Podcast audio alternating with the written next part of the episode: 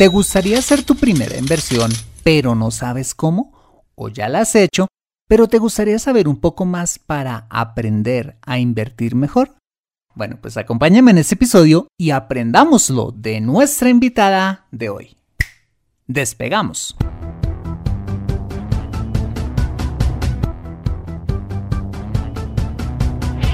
Bienvenido a Consejo Financiero, el podcast de finanzas personales donde aprenderás a manejar inteligentemente tu dinero, salir de deudas, tomar buenas decisiones financieras y alcanzar una prosperidad sólida y duradera. Consejo Financiero son finanzas personales prácticas para gente como tú que desean transformar su futuro financiero. Bienvenido a bordo.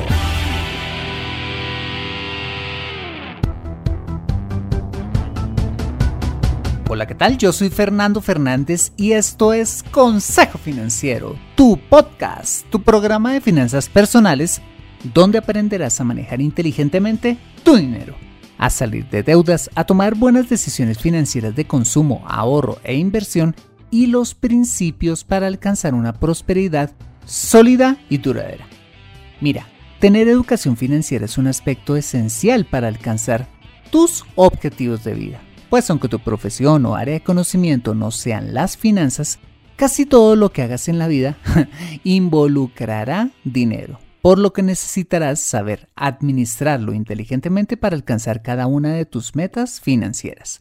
En Consejo Financiero aprenderás precisamente a eso, a administrar inteligentemente tu dinero para alcanzar esos objetivos de vida. Y como siempre te invito a visitar www.consejofinanciero.com, donde podrás encontrar este y muchos más contenidos de finanzas personales que estoy seguro van a ser de utilidad para tu vida financiera. Asimismo te recuerdo que puedes escuchar Consejo Financiero en Spotify, Apple Podcasts, SoundCloud, Spreaker o la plataforma de podcasting de preferencia y encontrarme en LinkedIn e Instagram. Bueno, muy bien, y sin más preámbulos, empecemos con el episodio de hoy. Bienvenidos a bordo. Dave Ramsey dice que invertir es la parte divertida de las finanzas personales, porque es un juego de verdad que nos puede llevar de las finanzas normales al crecimiento y la riqueza financiera. Bueno, pues de este juego sí que sabe nuestra invitada de hoy. Ella es Catalina Tobón. Es economista de la Universidad Javeriana, tiene una especialización en finanzas del CESA y una maestría en Economía y Relaciones Internacionales de la Universidad Externado de Colombia y la Sorbona de París. Actualmente es gerente de estrategia de una conocida administradora de pensiones en Colombia. Bueno, pues me encanta tener a Catalina no solo porque, como decimos en Colombia, es una dura en el tema de inversiones, sino porque con ella aprenderemos los fundamentos básicos para aquellos que quieran hacer su primera inversión y aún para aquellos que ya lo hemos hecho. Catalina, gracias por aceptar esta invitación a Consejo Financiero. ¿Cómo estás? Hola Fernando, pues muchas gracias por invitarme y estoy aquí pues muy me siento muy complacida y, muy feliz de estar contigo en, esta, en este conversatorio y pues qué rico a los a, tus audiencia poder compartir este espacio con, con ustedes. Bueno, no, nosotros encantadísimos. Bueno, pues para comenzar me gustaría preguntarte ¿Cómo podríamos definir eso de invertir? O sea, eh, este episodio se, se, va a titular ¿Cómo hacer mi primera inversión? Pero para empezar, pues, ¿cómo podríamos definir eh, este tema de invertir. ¿Qué es invertir? Bueno, Fernando, pues digamos que un poco, yo te voy a contar desde mi punto de vista. Cuando yo empecé a, trabajar, tenía como un tema de, cuando empecé a, recibir ingresos, tenía como, como esa, esa dicotomía o ese tema de cuál es la diferencia entre ahorrar e invertir, ¿no? Porque uno, pues como que hay una delgada línea y en cierta forma es como, tal vez a ratos es como lo mismo, pero un poco lo que fue entendiendo, bueno, es obviamente son conceptos que están absolutamente interrelacionados, pero cuando tú empiezas a, ganar dinero, pues el primer paso es, pues, eh, no me gasto todo lo que pues empiezo a ganar, sino empiezo a dejar una porcioncita que pues ya puede ser para imprevistos o empiezo a dejar una porción. Y ahí empieza esa delgada línea entre el ahorro y la inversión. Cuando me va creciendo ese colchoncito, al principio de golpe lo dejo en mi, en mi cuenta de nómina o en lo, en lo que voy recibiendo, empiezo a decir, bueno, pues ya tengo una platica interesante, ¿cómo puedo crecer esta platica? Porque pues al ritmo de la cuentica de ahorro que pues le renta a uno muy poquito, pues o, o, que prácticamente se mantiene a lo largo del tiempo, pero uno no ve un crecimiento, pues yo lo que tengo que buscar es cómo crecer ese dinero. Y ahí aparece el concepto de inversión. Y claramente en las economías globales, en cada una de las economías del país, hay un concepto que se llama el mercado de capitales, que eso es muy, algo muy sencillo y es como el mercado público o, la, o lo que se conoce en el argot tradicional como la bolsa em, de valores. Entonces ahí es donde aparece ese tema de inversión. Entonces yo ya con ese colchón y esa platica digo, bueno, ¿yo qué voy a hacer?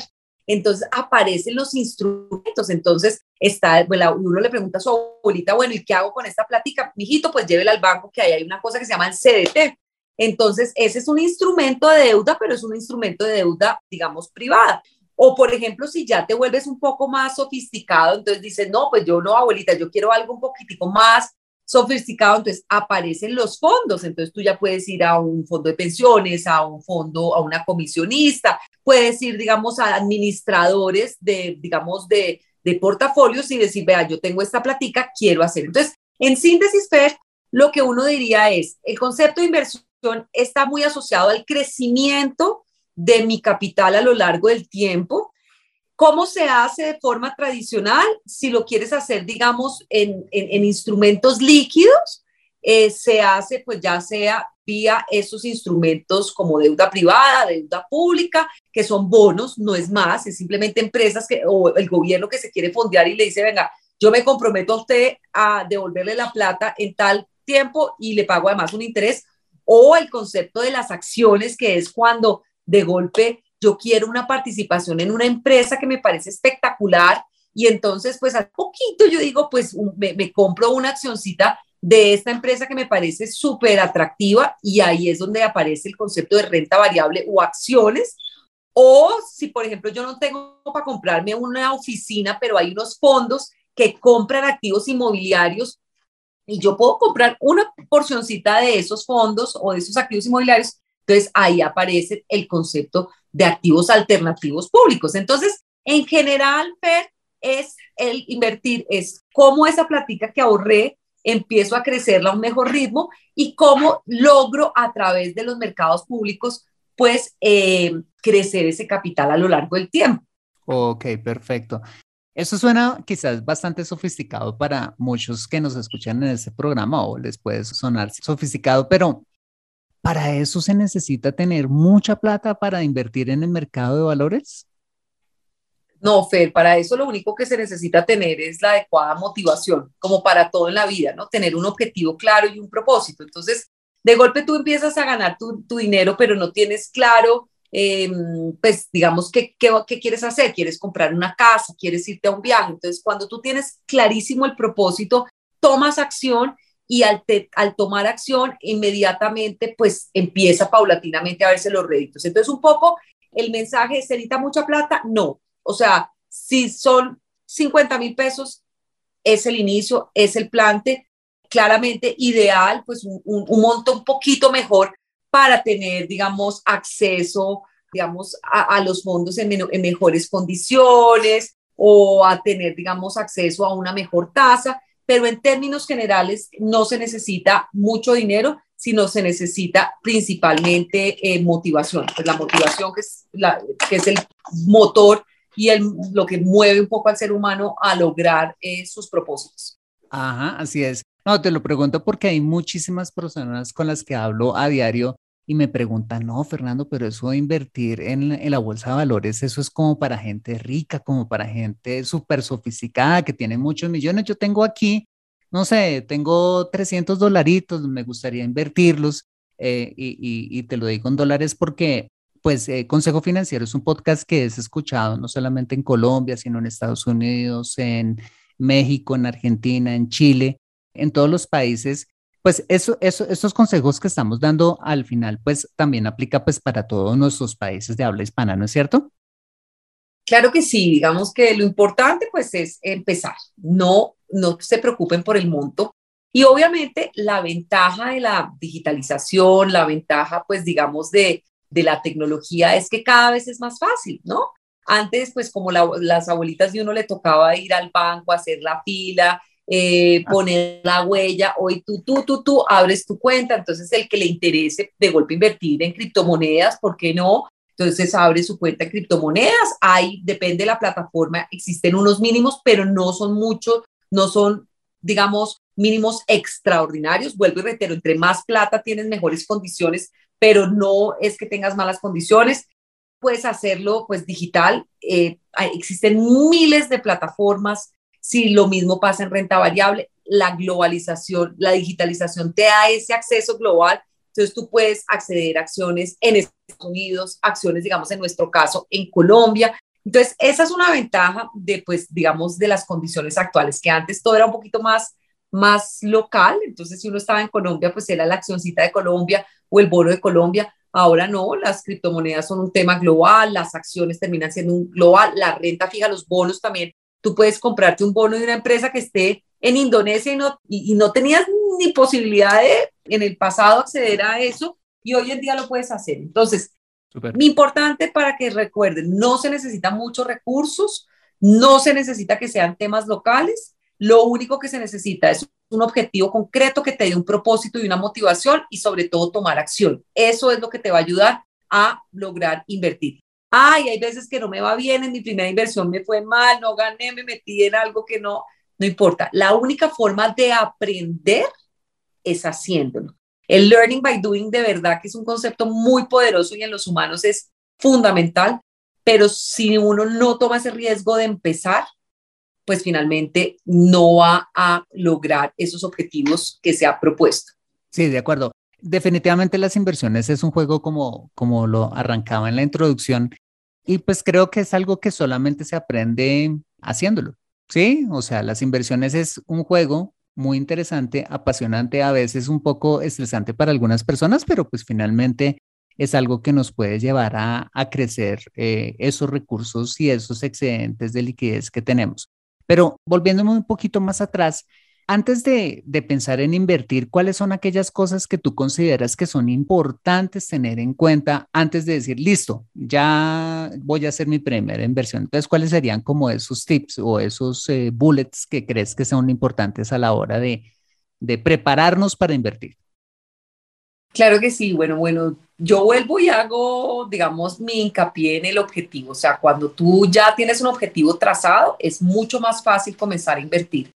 ¿Por qué? Porque sientes que efectivamente tienes un propósito. Entonces, lo primero que te diría es tener claro tu objetivo. Lo segundo también es conocerte un poquito, o sea, y no es fácil, o sea, esto no es fácil porque uno muchas veces, no sé, como inversionista, uno tiene como ciertas personalidades. Uno hay veces es un poco más nervioso o hay gente que es mucho más impulsiva y le gustan esos, esos activos que, que crecen muy rápido y donde hay como adrenalina. Hay gente que le gusta esa adrenalina. Hay gente que es mucho más racional, más tranquila, o sea, como con un tema mucho menos, digamos, como más equilibrio. Bueno, yo estoy dispuesto a tomar ciertos riesgos, pero, digamos, si tomo esos riesgos, pues que se vean se vean, eh, pues, digamos, reflejados en algún retorno. Entonces, tal vez te diría para, digamos, para ir concluyendo es, lo primero, tener claro un objetivo. Ese objetivo fijarle un tiempo, que es lo que se llama el horizonte de inversión, que puedo, o sea, hay objetivos muy de corto plazo como el viaje eh, o un objetivo un poco más de mediano y largo plazo que puede estar relacionado con un bien inmueble, la casa, una finca eh, o posiblemente un estudio, un viaje en el exterior. Entonces, entender el plazo o, por ejemplo, ya la herencia de mis nietos. Entonces, esto tiene más connotaciones. Entonces, tener claro el objetivo, el plazo y entender un poco qué tipo de inversionista soy yo, si yo soy un poco... ¿Y cómo entiendo yo qué tipo de inversionista soy yo? En las vacas flacas. En las vacas, en las vacas eh, gordas, pues claramente, pues todos somos arriesgados, porque tú cuando estás invirtiendo, tú realmente no estás comprando un retorno, tú lo que estás comprando finalmente es un riesgo tú, o sea, tú compras un riesgo, el riesgo tiene una retribución en términos de retorno, pero tú lo que estás es gestionando riesgos. cuando tú finalmente eh, te enfrentas, pues entonces, ¿qué tan bueno eres gestionando riesgos?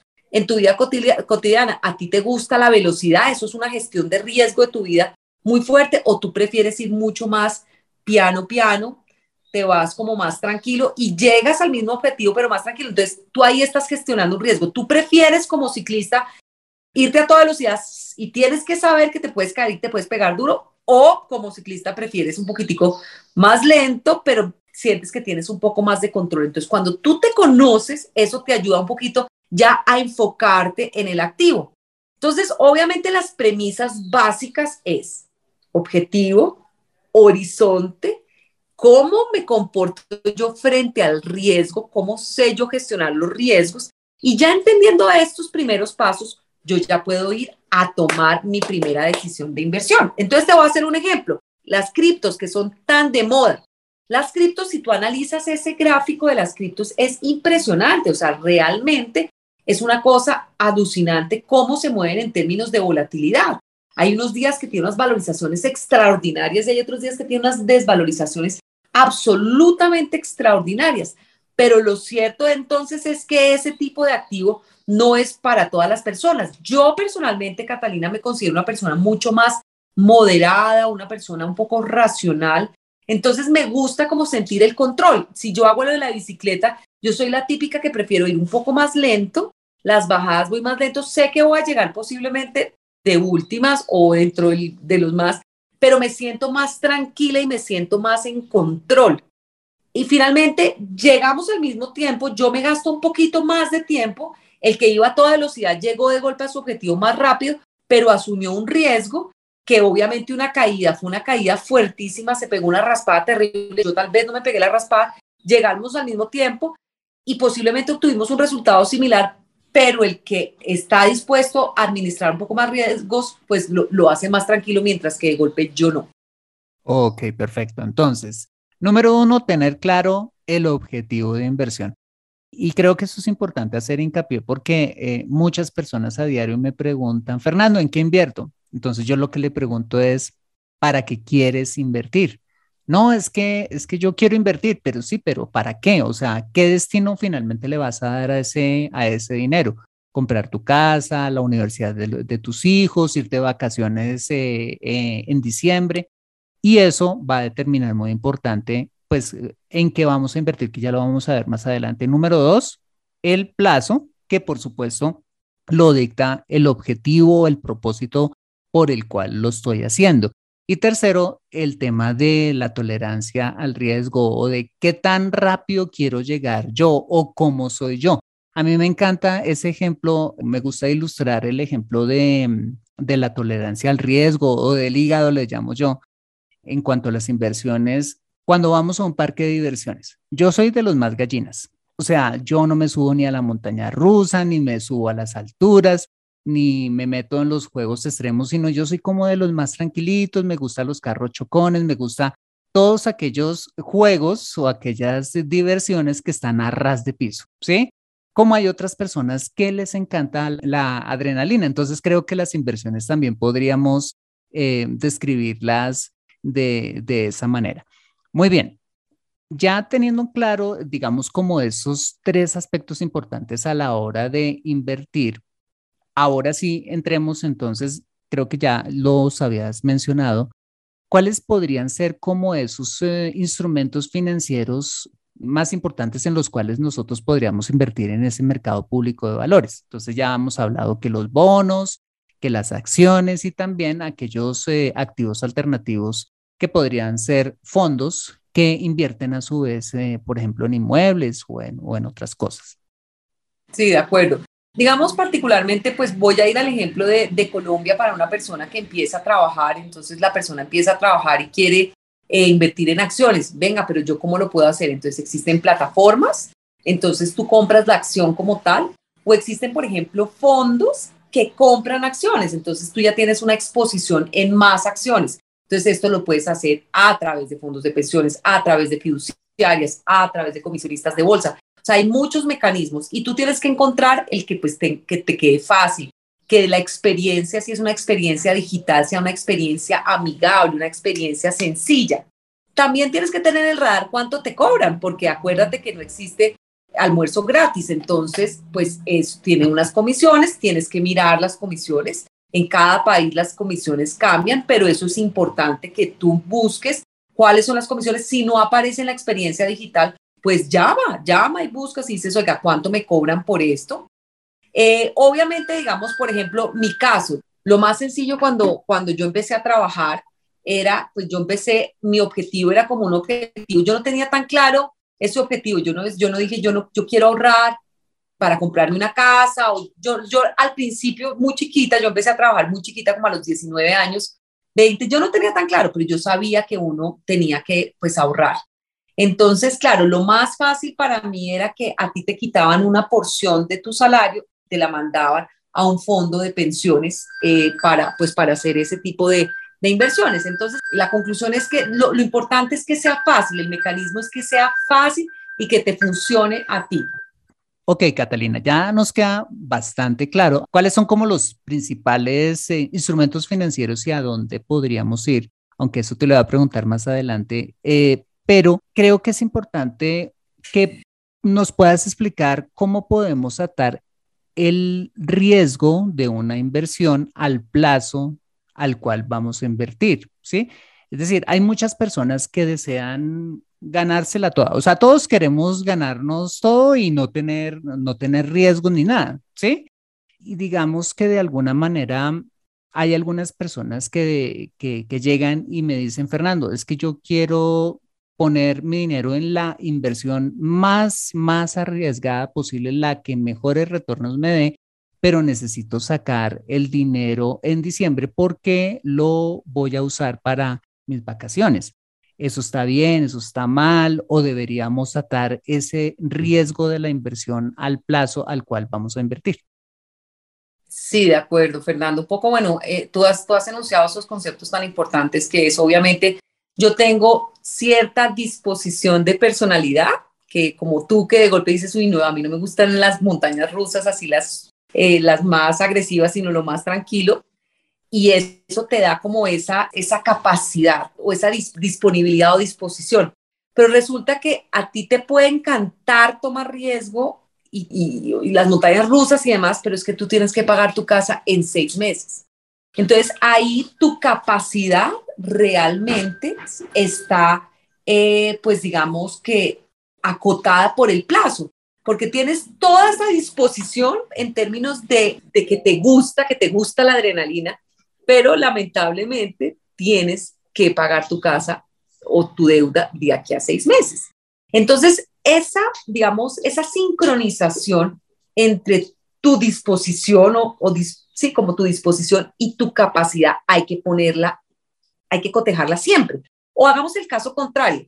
Yo puedo ser súper aversa al riesgo y la verdad es que a mí no me gusta sino andar en la bicicleta despacito, no me monto en las montañas rusas, soy muy nerviosa, no me gustan esos activos muy volátiles, pero yo estoy ahorrando e invirtiendo, principalmente invirtiendo, para mi brecha pensional. Y yo me pensiono en 25 años. Ajá. Entonces, ¿qué pasa?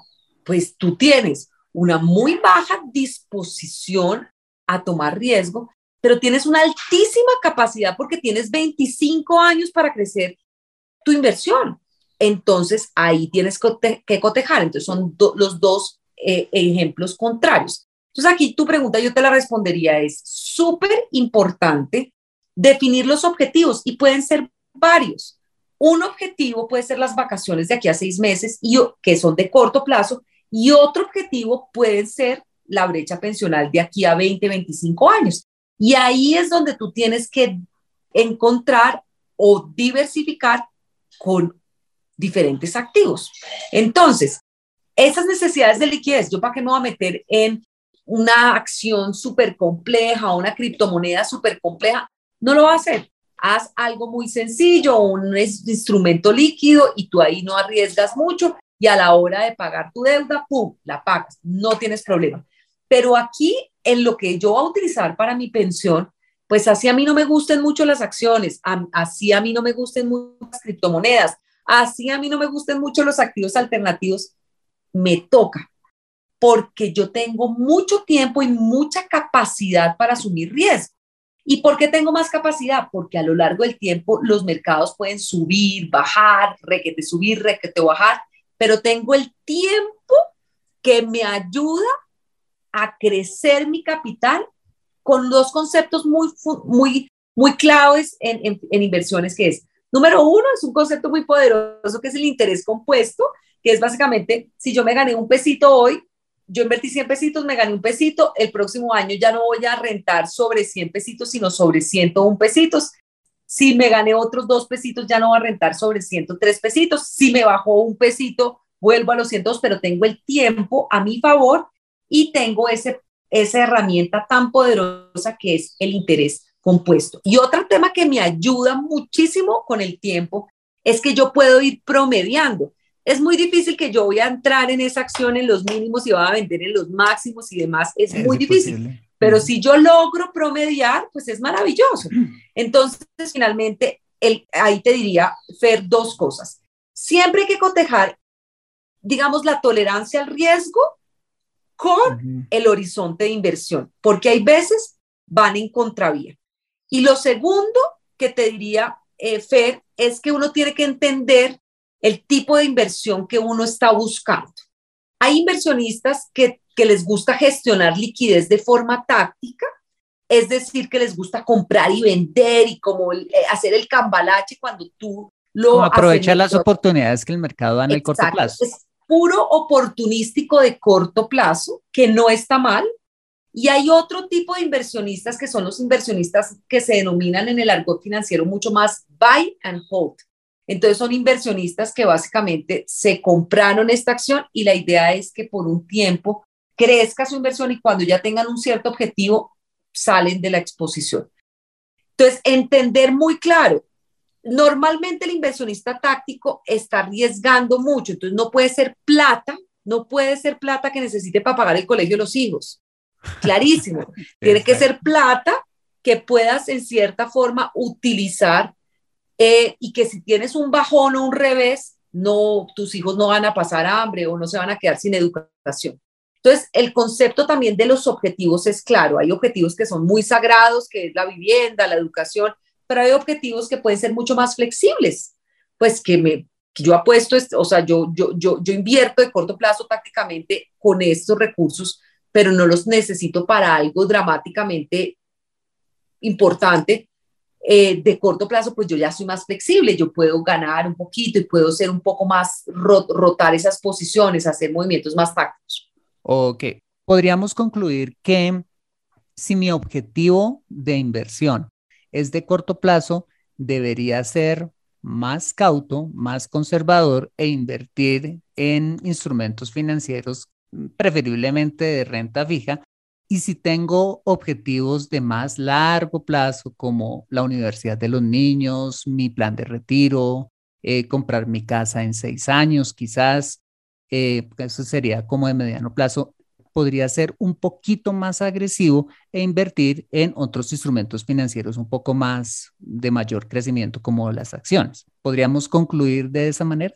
Correcto, digamos, teniendo en cuenta los objetivos y teniendo en cuenta digamos, el tipo de inversionista que eres. Pero si definitivamente tú dices, oiga, yo en el corto plazo tengo estos excedentes y los quiero invertir de forma táctica en instrumentos más agresivos, está bien, siempre y cuando lo tengas claro. Entonces, tradicionalmente el corto plazo te da menos capacidad de tomar riesgo, el largo plazo te da más capacidad de tomar riesgo y, la, y tienes que converger el tema de predisposición o tolerancia al riesgo con ese horizonte. Entonces, tradicionalmente sí lo que dice Fer, pero ojo, que si yo en el corto plazo tengo esa posibilidad porque no necesito la liquidez y no tengo un objetivo, también puedo tomar riesgo. Entonces, ahí hay otro concepto muy importante que es horizonte disponibilidad o disposición a tomar riesgo, cómo gestiono los riesgos y obviamente necesidades de liquidez y temas tributarios a la larga que empiezan a converger. Porque obviamente todo se empieza a complicar un poquito. Entonces yo empiezo, ay, sí, tengo estos excedentes para criptomonedas. Ah, pero ojo que las criptomonedas pagan, van a empezar a, por lo menos en Colombia, empiezan a tributar. Ah, oiga, pero yo tengo una porción que quiero invertir en, un fondo de ahorro voluntario por un tema tributario, entonces tengo que tener el radar. Entonces ahí es donde convergen esos conceptos tan importantes que son horizonte de inversión, mi personalidad, mi capacidad, mi tolerancia y sobre todo cómo me ubico yo como persona, digamos, tributaria, o sea, mi tema tributario y mis necesidades puntuales de liquidez. Ok, perfecto, súper. Bueno, muy bien. Entonces ya tenemos claro objetivo financiero, horizonte de inversión o plazo para cumplir ese objetivo financiero, la tolerancia al riesgo que cada uno está dispuesto a asumir y eh, los instrumentos financieros en los cuales podríamos invertir. Bueno, ¿a dónde podemos ir? Ahora lo mencionabas hace un ratico, pero ¿cuáles serían como esos tips importantes a la hora de elegir esa institución o ese broker o esa plataforma en la cual vamos a colocar ese, ese dinero. Em, te lo pregunto porque hoy en día hay muchísimas ofertas y tú entras a Google y ves, eh, pones la palabra inversiones y pues hay todo tipo de cosas que ofrecen todo tipo de cosas, unas eh, muy confiables y otras no tan confiables. Entonces, ¿cuáles serían como esos, esos aspectos importantes que tú consideras deberíamos tener en cuenta a la hora de, escoger ese, esa entidad financiera o ese fondo o, mm. la empresa que nos ofrezca este, este tipo de inversiones. De acuerdo, Fer. Yo, yo, a mí me encantan las analogías y cuando yo hablo de inversiones, a mí me gusta hacer la analogía como que salud financiera es un poquito como muy la analogía a, la salud física. Entonces, eh, digamos que cuando yo visito mi, mi doctor, eh, yo me siento que yo me siento que, debo sentirme cómoda con ese doctor, que me trate bien, que sea una experiencia fácil, amigable, que yo sienta que la cosa fluye y que efectivamente me puedo, me estoy asesorando del mejor. Eh, y, y, yo en mi salud, en mi salud física, pues el médico me puede decir, bueno, tómese esto, usted tiene esto, pero realmente esa, esa decisión mía de que yo tengo que tener una buena salud, pues está en que hago, en que pues este, estoy comprometida con el ejercicio, con la buena hidratación, sea, tengo un compromiso desde mi punto de vista de salud física y me asesoro del mejor, del que me hace sentir cómoda, del que tiene un lenguaje sencillo, del que yo pienso que finalmente para cualquier eh, necesidad importante en materia de mi salud voy a poder consultar. Entonces, eso mismo, Fer, te respondería para los temas de salud financiera. Lo primero, claramente tú tienes que tener un compromiso de empoderarte de tu salud financiera. Entonces, tú no puedes delegar el 100% como al médico. O sea, el médico te puede dar la pastilla, pero finalmente si no hay un compromiso tuyo de cuidarte, de hacer ejercicio, de alimentarte bien, pues finalmente la salud no va a funcionar. Entonces, acá lo mismo. En la salud financiera tiene que haber un tema de empoderamiento, de voluntad, de, digamos, que haya una motivación para que tú estés saludable financieramente. Entonces, tú en tus podcasts nos has contado cómo es importante esa planeación financiera, qué porcentaje la planeación de, en esa planeación financiera, qué porcentaje yo voy a dedicar pues a mis temas fijos, qué porcentaje yo debo dedicar pues a ahorrar para lograr después finalmente invertir y demás. Entonces yo te diría, lo primero tiene que ser una, un relacionamiento sin fricción, que sea fácil. Ah. Segundo, como en el médico, pues puede ser el mejor médico, pero si es el demasiado caro, está difícil, o sea, yo lo adoraría, pero pues es que no puedo pagarlo, entonces también tiene que ver, tiene que ser competitivo en el, en el precio. Yo tengo que pedir la cita, ah, no para 50 años, sino más o menos para allá, listo, o sea, para esta semana, entonces fácil, sin fricción. Los costos, competitivo, el profesionalismo, que yo diga, oiga, pues es que no se enfermó y hay una infraestructura detrás, está el backup del doctor, tiene el asistente, hay como todo un tema detrás de ese médico que no es que si el médico se desapareció, yo me quedé varada y ya no puedo ir al médico nunca más. Entonces, que haya respaldo, que sea una entidad que tenga respaldo, que yo no le va a entregar mi plata de un momento a otro, no, eso quebró, eso ni idea. Entonces, tradición, respaldo. Entonces, tal vez eso, o sea, es que no haya fricción, que sea nada fácil, natural, que sea competitivo en términos eh, de de mercado y que sea lo más profesional y con el mayor respaldo que, que, se pueda. Entonces, en términos de, pues a mí me da confianza eh, pues tal vez el doctor que no sea recién egresado, entonces también una empresa que tenga una trayectoria interesante, pues no, no quiero decir nada en contra de los doctores recién egresados, por supuesto que no, pero pues sí me da un poco más de confianza de golpe aquel médico que tiene un poco más de experiencia, entonces también me daría en el tema de, de mi asesor financiero y de la empresa con la que yo pues pongo, eh, comparto el tema de mi salud financiera, pues que sea una empresa de alta trayectoria. Entonces, esos tal vez son los temas como más importantes que yo quisiera resaltar.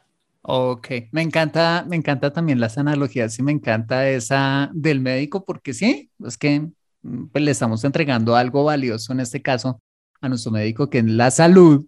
Sí, pues eh, a, a, a, esa entidad le vamos a entregar nuestras finanzas, o sea, el dinero que tanto, pues que tanto trabajo nos cuesta ganar, ¿no?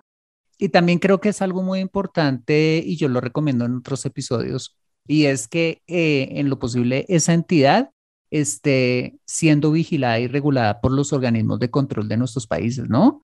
Porque de alguna manera ella, estas entidades, pues, eh, o el gobierno deben hacer, pues, como el debido investigación de esas entidades y que esas entidades, pues, al interior de ellas pues tengan salud financiera, que estén haciendo las cosas bien, que estén invirtiendo en los eh, instrumentos financieros correctos, en que no vayan pues a finalmente, como, como decimos en Colombia, a tumbar a la gente, ¿no? Totalmente de acuerdo. Así es. Bueno, ya para ir terminando, bueno, relacionado con, con esa pregunta que te acabo de hacer, ¿qué opinas de esas numerosas eh, ofertas de inversión quizás no reguladas precisamente, eh, como em, recientemente me enteré que una, una red multinivel que supuestamente operaba bajo criptomonedas, pues eh, se declaró un fraude, ¿sí? Mucha gente mm. perdió dinero o tantas pirámides financieras, tantos esquemas Ponzi. Em, ¿Qué le podemos decir a esas personas que, les ofrecen el cielo y la tierra en materia de inversiones eh, y que quieren colocar su dinero ahí? Bueno, no, no hay almuerzo gratis, eso es lo primero. Entonces, si a ti te ofrecen rentabilidades extraordinarias, pues tú tienes que saber que detrás hay algo, eh, un riesgo extraordinario que posiblemente estás tomando. Entonces, es importante tener eso en el radar.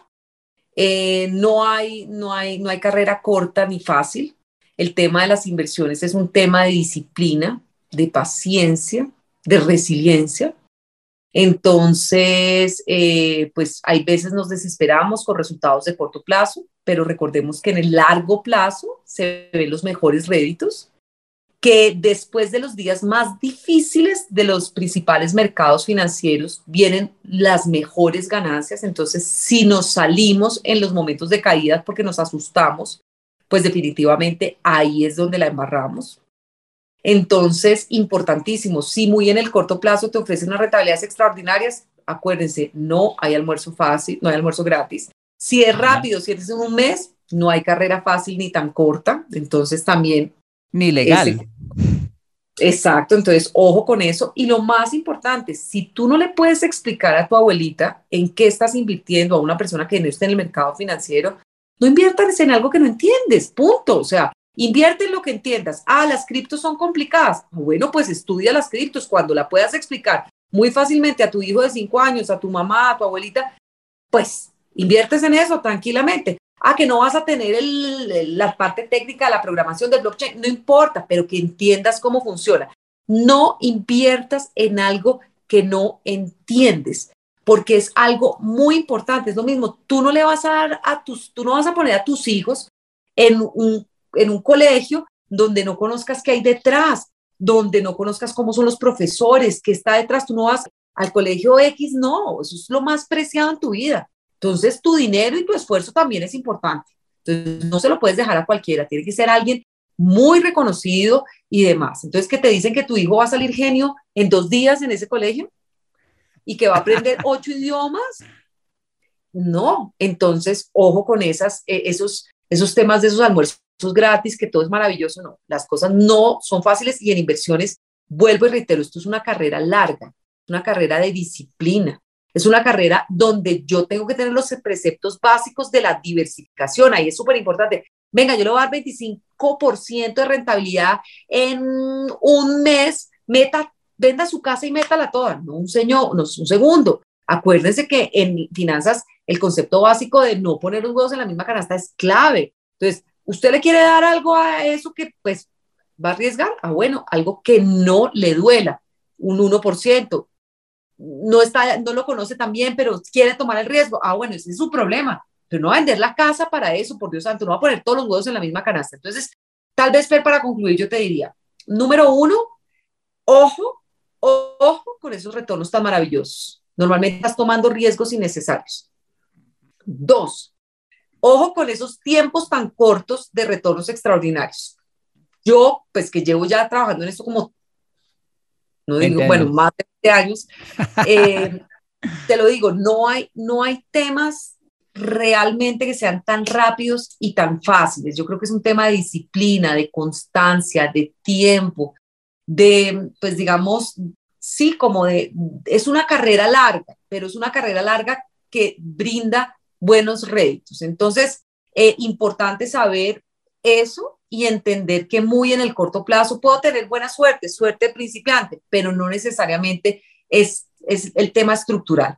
En, el tema del interés compuesto, del promedio, de utilizar el tiempo a tu favor y no necesariamente el timing a tu favor, porque el timing exacto nadie lo tiene, es muy importante tener en el radar. Y sobre todo, como yo les decía antes, en el doctor hay que ir al que uno se sienta más cómodo en términos de profesionalismo, de soporte, de, digamos, que haya un, tema detrás. Entonces, pues esas cosas como tan novedosas, tan chéveres, bueno, pues si yo quiero intentar está bien, es válido, pero ojo que por favor diversifique, por favor em, asuma ese riesgo en pequeña proporción y no, y tenga claro esos buckets de la, hay cosas sagradas como la educación, como la vivienda, como, digamos, cosas muy importantes que debería uno no poner en riesgo, eh, pues innecesariamente con promesas eventuales de unas rentabilidades demasiado eh, ambiciosas que pues seguramente no se van a cumplir. Ajá, así es. Y así como no le pondríamos nuestra salud a un chamán, pues lo mismo no, no lo haríamos con una compañía que nos ofrezca cosas irreales, eh, nuestras finanzas personales. Y yo creo que podemos concluir después de esta charla que invertir es algo posible para todo el mundo, eh, no es tan complicado ni tan difícil como quizás muchos eh, oyentes lo puedan estar, que puedan estar escuchando este episodio les pueda parecer y que definitivamente invertir, invertir a través de la disciplina, del ahorro constante, de plantearnos un objetivo financiero, de eh, determinar nuestra tolerancia al riesgo, el plazo, los instrumentos y una buena compañía, hace que podamos lograr ganar en este juego eh, interesante y apasionante de las inversiones. Cata, muchísimas gracias por aceptar esta invitación a Consejo Financiero. Me encantó tenerte eh, aquí en el programa y bueno, pues espero que vuelvas y regreses por la casa. Gracias, Fer. Espero que me vuelvas a invitar. Yo también estuve feliz aquí charlando con ustedes y pues nada, tú lo has resumido perfectamente y me parece pues espectacular este programa eh, que estás eh, pues llevando a cabo. Y bueno, pues hasta la próxima. Adquiere educación financiera en Consejo Financiero. Bueno, muy bien, ese ha sido el episodio número 228 de Consejo Financiero. Si te ha gustado este episodio, házmelo saber con una valiosísima reseña en la plataforma donde me escuches. Mira, esto es de mucho valor para mí porque cuando la escribes hace que el programa se posicione aún más y de esta manera pueda llegar a muchas más personas. Asimismo, te invito a compartir este episodio a través de tus redes sociales con tus contactos, familia o amigos a quienes consideres les sea útil este episodio para su vida financiera y personal. Bueno, muy bien, yo soy Fernando Fernández, tu asesor financiero y anfitrión de este programa.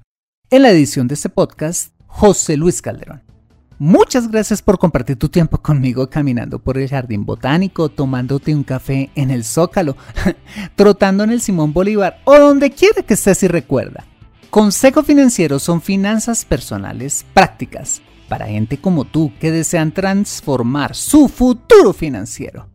Buena semana y nos vemos con más de Consejo Financiero el próximo lunes a las 5 pm hora de Colombia o Perú, 7 pm hora de Buenos Aires.